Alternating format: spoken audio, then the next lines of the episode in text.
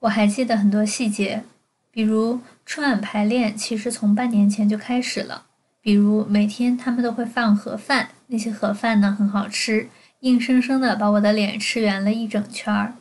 还比如某位女高音演唱家，她走路的步子很大，裙摆上亮晶晶的饰品在空气中鼓动，一不留神刮伤了我的手。我也记得一位歌手在当时人气相当旺。上下舞台的时候，他被保镖手拉手围成的人墙挡住。我们与他们，仿佛另一个世界。在朋友圈，我发了一个难得的作为北漂打工子女的回忆。我的经历竟然和大学的一位校友有着相当强的相似性，并因此认了亲。我来自江苏，他来自浙江，我们在北京都读到了初三。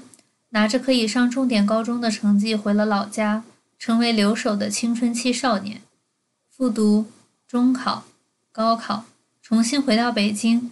我们都在一所还算不错的二幺幺大学念完了本科。现在他已经硕士毕业，在央企工作，这个工作为他解决了户口。而我呢，即将留学回国，已经拿到上海一家公司的 offer，准备走留学生落户。从农民工子女。到大城市真正的居民，这条路我们走了二十多年。大家好，这里是 Woman's Planning，我是也算个童星的丽丽。今天呢，又是一起临时起意的插播。在午休的时候，我和父母视频通话，不知怎么的聊起了小学时候的事。他们提起我还上春晚表演过节目的经历，把这段记忆从我脑海深处突然挖了出来。是的，二零零七年的春节联欢晚会，我正是小学六年级，和北京行知实验学校的其他几位同学们一起登上了舞台，朗诵了一首由本校一位老师创作的朴素的诗歌《心里话》。为了不占用节目主体的时间，我会把这个节目的音频放在最后，感兴趣的听众们可以听一听。也许从前面的七期节目。听众们也许会试图在心里勾勒出我的一个形象，有几个关键词：女性主义者、德国留学生、频繁的出国、坐飞机、在欧洲四处旅游。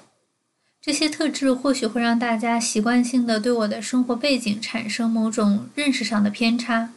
说实话，甚至对于我自己来说，我都已经遗忘了，我曾经，并且现在仍旧是北漂二代。农民工子女，外来务工子女，我是一名打工子弟。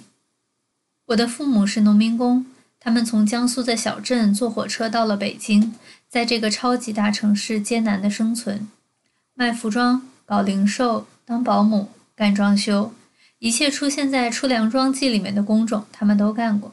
我在十平米左右的小平房里出生、长大。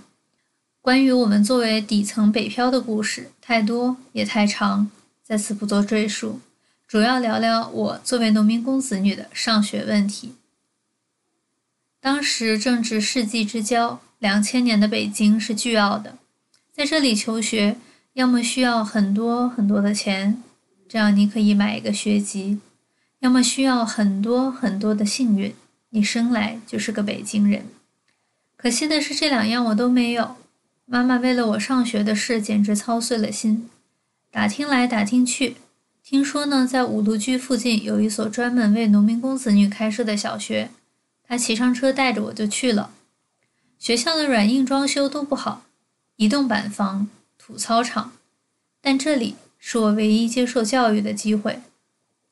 我也很好奇，我的妈妈是怎么打听到的？也许城市里的农民工有独特的沟通方法。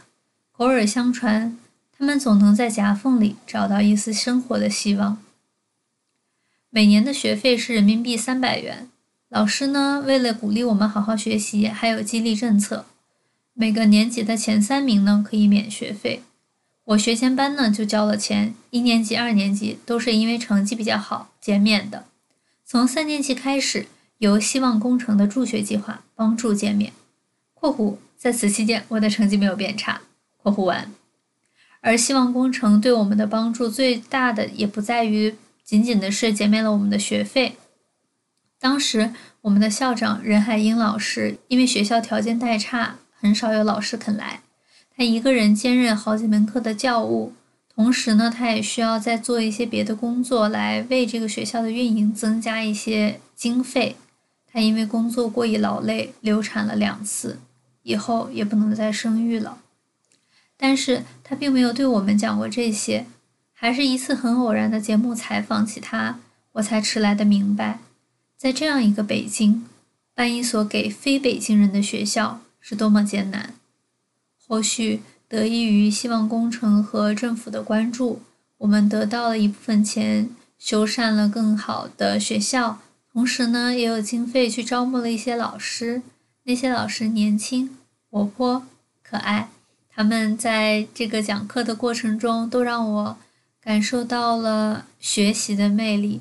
同时，也因为这个学业环境的改善，我才有可能打下一个比较好的基础，为我未来能够进一步的考学做了一个比较好的准备。而再回到我在春晚参与表演的那个节目，如果对这个节目有印象的观众可能记得，里面有一句：“我们的教室简陋。”还经常搬家，这是实话。我在这个小学上了七年学，学前班到六年级，从五路居到紫竹院，再到石景山的边沿，从坐三三四路公交车只要十几分钟，到要坐九幺八号坐四十分钟。我们家其实住的地址一直没有换，但是每天清晨和傍晚，我就只好追着学校跑。我身边的同学们也是一样。都别无选择的跟着学校迁徙。除了地址不断变换、不断搬家，更重要的是学校的简陋，到了不是接触过的人所不能理解的程度。可能有在北京居住过的人都知道，北京的冬天风非常的大，而一到大风天，我们学校就紧急放假。那个时候，很多家庭还没有手机、没有电话，往往是我们一群孩子被家长或者被公交车送来了。又被放假口令命令原地解散，甚至还有一次课上着上着，一阵大风来了，班主任突然就给我们放了个假。家长们呢也都忙，而且呢比较幸运的是那个时候人贩子也少。我记忆中经常呢就在放假的时候和几个小伙伴四处溜达，到路边的小区直接走进去就玩，四处乱转呢，捉迷藏啊都有。印象很深，一直让我到现在还清晰的记得的一件事情是，有一次我们几个乱跑的踪迹呢就被小区里的大人看见了。他操着相当重的京片子就说：“哎，你们几个小孩儿，这都几点了，怎么还没上学呀？”我们呢嘻嘻哈哈的对着他说：“学校刮大风了，怕教室被吹塌了，老师给我们放假了。”这位热心群众呢一听就立刻撇撇嘴说：“这小孩儿又撒谎。”这件事在我的记忆里，我其实很少对他人提起，但是从来没有忘记过。为什么我们口中的现实会像谎言？我们这些人明明生活在北京，但是我们似乎和北京的关系不存在任何合理性。越长越大，其实农民工子女上学难的问题也从2004年开始就越发受到关注。温总理也曾经到另一个校区与孩子们见面。在这个过程中，关注到达了峰值。与关注相对应的是，更多的受资助可以上学的孩子，是扛得住大风的教室。是零六年的夏天，我们一堆小孩子被邀请登上了春晚的舞台。我为了把记忆梳理得更加清楚，特意搜索了对这个节目的报道和一些人对这个节目的看法。有人提到过原剧中别人的爸爸妈妈。不是开着本田，就是开着捷达，而我的爸爸妈妈埋头蹬着板车，裤腿沾满泥巴。天哪！这一段我在打字的时候才发现，我是纯手打的诶，我还依然会背，排练了半年，确实不是开玩笑的，这属于肌肉记忆了。好，回来说这一个表述呢，很多人都会诟病，这里呢体现了孩子内心的攀比心理。它并不美，也并不纯真，甚至显得做作。首先，可能因为很多人并不知道，这首诗的作者本身呢就是个自卑的成年人。他是学校的老师，他自己的孩子也在这所学校上学。他作为成年人，他作为一个愧疚又敏感的父亲，他的心里其实就是这样的。他会注意到北京的本地人的生活阔绰与幸福，而这种阔绰和幸福更照见了他自己的悲伤与自卑。再进一步说，现在翻回头想啊，我作为一个孩子，在北京这样一个充满人中龙凤又充满讨生活的普通群众的地方。很多东西，很多复杂的情绪，我虽然没有办法描绘出我内心的震撼，但我其实是懂的。这也是为什么那个大人将我们身处的真实的窘迫当成了玩笑的时候，会让我印象如此深刻。而这种独属于成年人的自卑，其实呢，我又在大学的时候经历了一个非常相似的情境。那个时候，我已经跨越了之后会细讲的考学经验。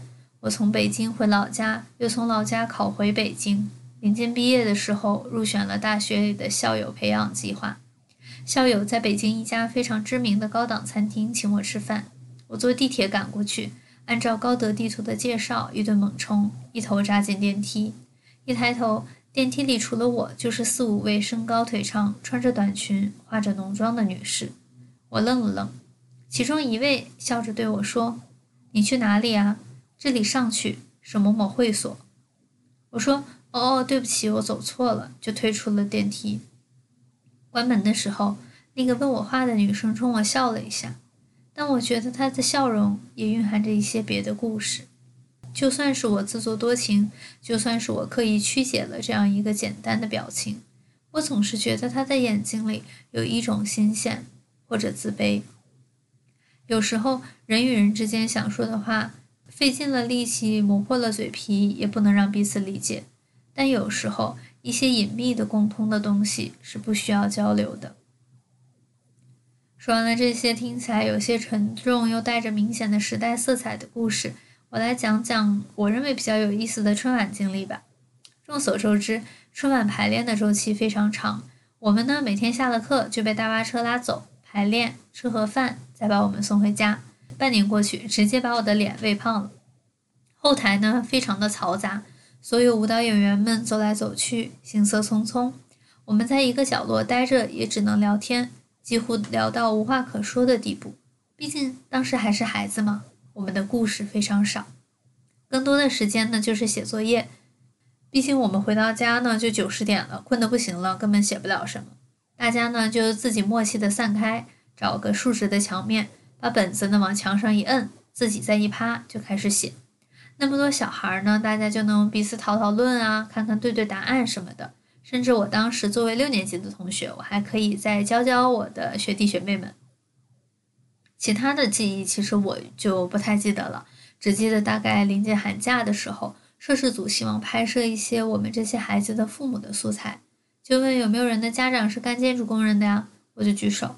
老师就问了我爸妈的联系方式，约了个时间，先杀去了工地，然后又去我爸妈当时的雇主家里拍摄的细节呢。他们没有和我讲，但是直到现在，他们提起那次拍摄，还是觉得很有意思。而我对上春晚这件事就没有其他的感觉或者说回忆了。对于很多细节我都会忘记，印象深刻的是在每次彩排之后会刷。会抓住偶尔赶来的明星们要合照。现在我老家的书柜里面还有厚厚一沓的照片，就是和行色匆匆们的明星的合影。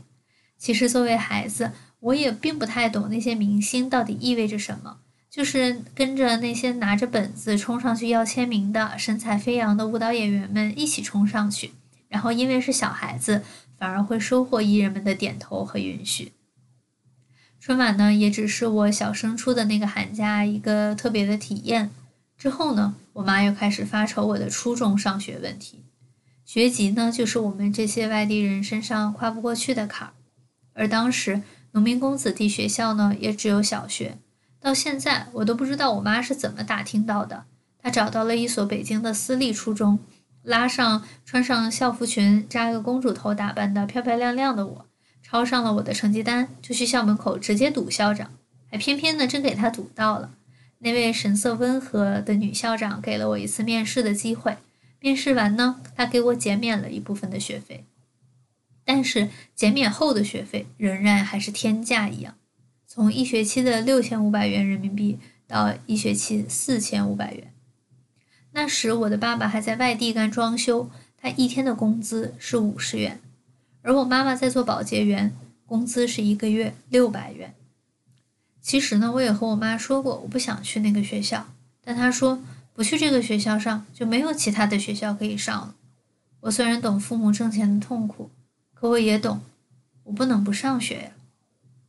如果说在此之前，农民工子弟学校，其实大家的家境都差不了太多，都是泥腿子嘛。或者说，即使有富裕的个别的，那也是土老板。孩子们的文化背景和阅历其实并没有明显的区别，在一起呢，也就是纯玩儿，大家呢都没有任何的不适。而我进入的这所用高昂的学费来作为划分准入门槛的这所私立初中。其实给我带来了非常深刻的印象。我第一次知道，连音乐课老师会把我们从教室里拉出来，带到特别的影音播放室。而当音乐老师说：“考考你们的英语吧，blues 是什么音乐类型呢？”我身边的同学会说是蓝调。直到那个时候，我才突然明白，这个世界上的孩子与孩子可以有多么不同。但不知道是幸运还是不幸。我生活在一个以成绩为最高评价指标的环境里，我的成绩呢又很不错，好成绩一次次弥补了我在物质生活上的匮乏。这种弥补直到现在让我的心里也比较正常。我从未有一刻因为我贫困的家庭，因为我外地人的身份而感觉到自卑或者不自信。也不知道是哪里来的幸运，在交了九千块的学费之后，我们那个初中离奇的与另一所公立中学合并了。加之义务教育进一步普及，我就这样免费继续上了两年初中。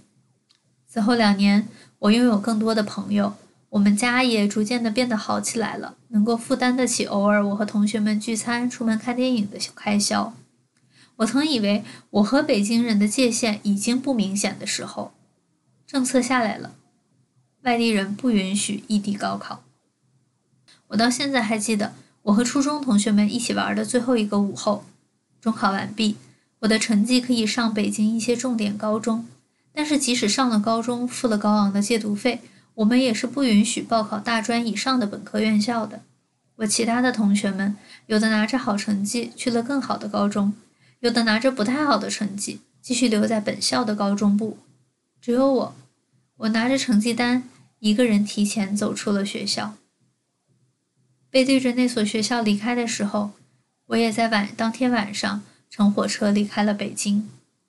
我一个人拖着行李回了老家复读初中。从小到大没离开过我妈一天的青春期少女，这一次成了留守儿童。到了老家，即使我学过初三的课程，我还是需要学两门北京中考不考的选科。而最大的难关呢，竟然是我根本听不懂老家话。其他学科也就罢了，听不懂我可以看课本啊，看板书啊。我印象很深的是第一节化学课，我迷惑了一整节课，老师口中的“我这”到底是什么？直到下了课呢，我就偷偷问普通话比较好的班主任给我指配的一名小翻译，我才知道“我这”就是化学里面最为重要的一个单词——物质。当时的困难其实太多了。老师上的课其实我听不太懂，教材版本差别很大。第一次离开父母，我心理上很不适应。青春期我内心也有很多不平衡和伤心，因为我是从北京离开的，我迷迷糊糊的失去了归属感。我并不是北京人，否则我就不会离开。但我在老家的学校里面可以说是全校瞩目，我是所有老家同学嘴里的北京女孩。可是我和北京严格起来没有任何关系啊！北京有奥运会。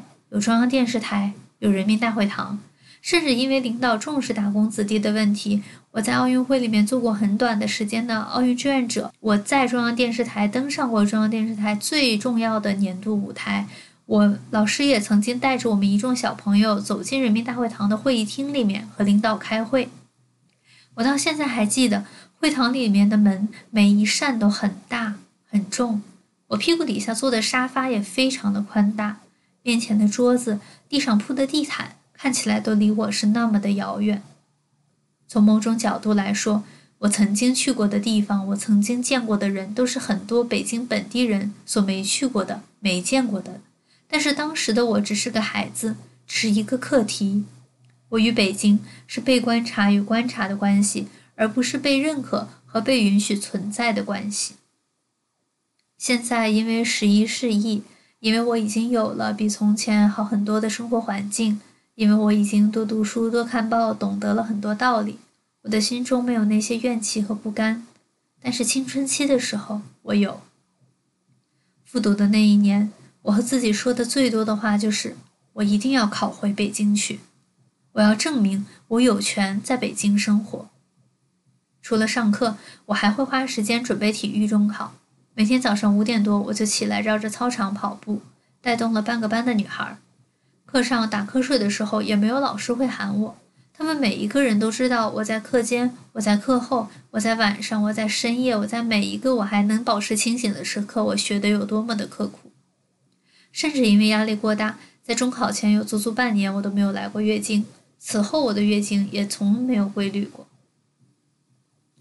随后呢，也算是比较幸运，也算是学有所得，我考上了隔壁市一个不错的高中。在三年的苦读，我终于拿到了北京一所还不错的“二幺幺”的大学录取通知书。甚至这种不安感，也让我在大学的时候还是拼老命在想办法。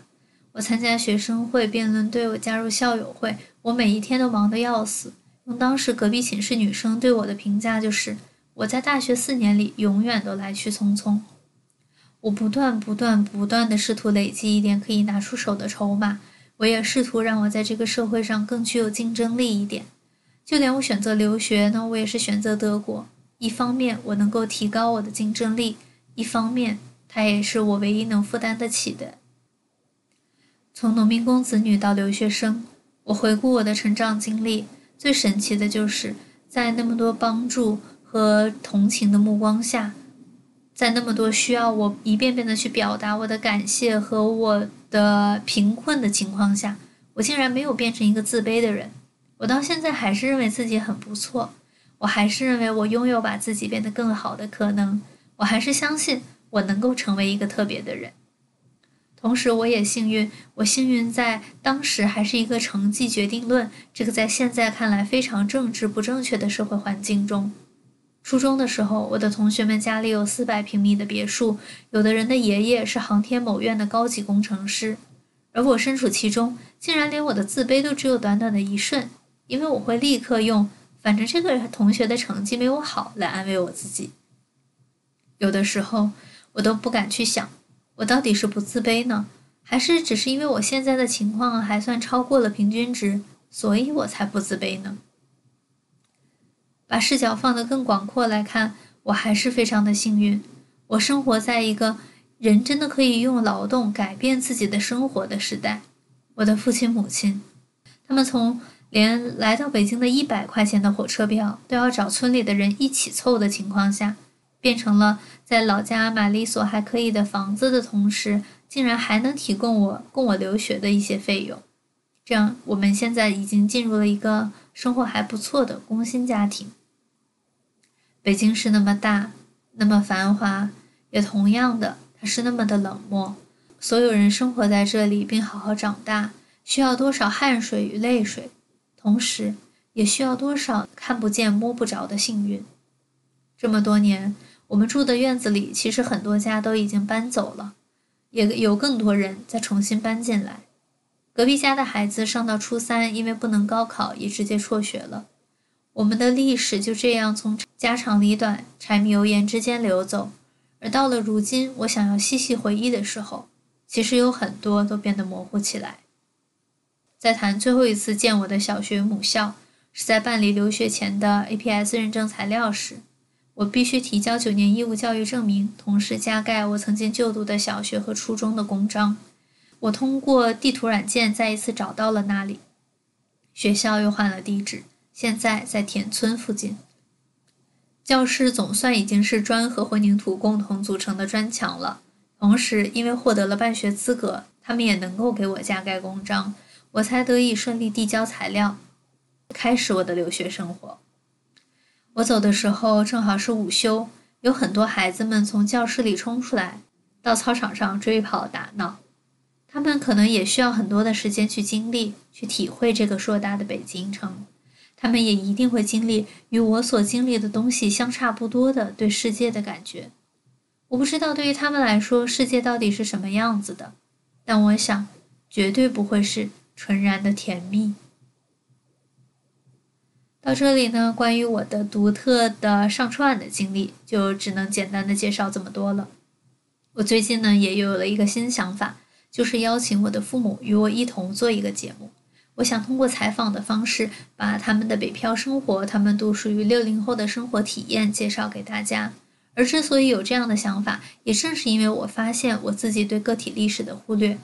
明明上春晚也算是非常特别的经历了，明明在大城市里面做一个农民工子女，内心的甘苦也不该被忘记，但我好像已经淡忘的非常厉害。我对独特的历史的漠视让我很担心。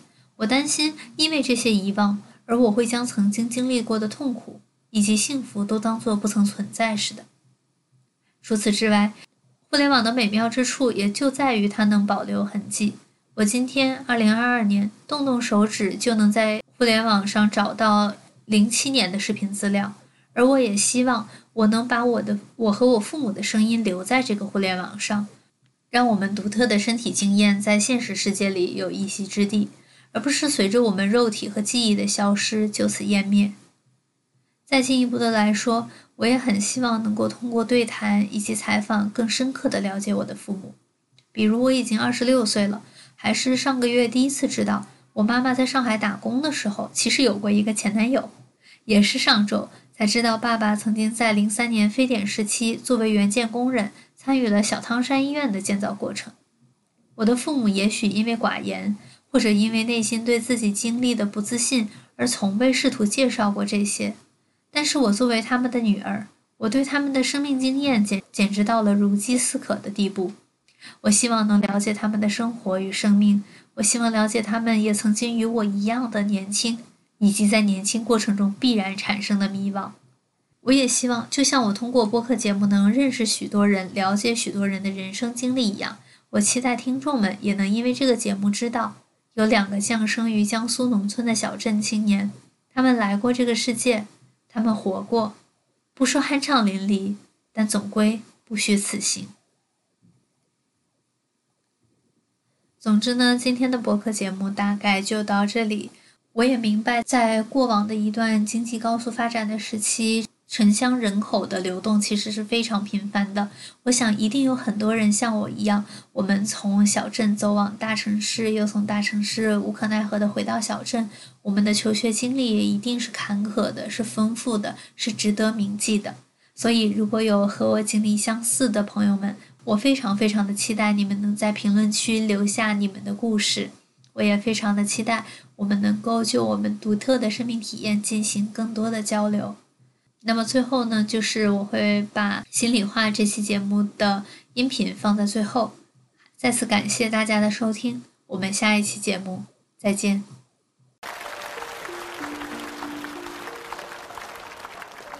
要问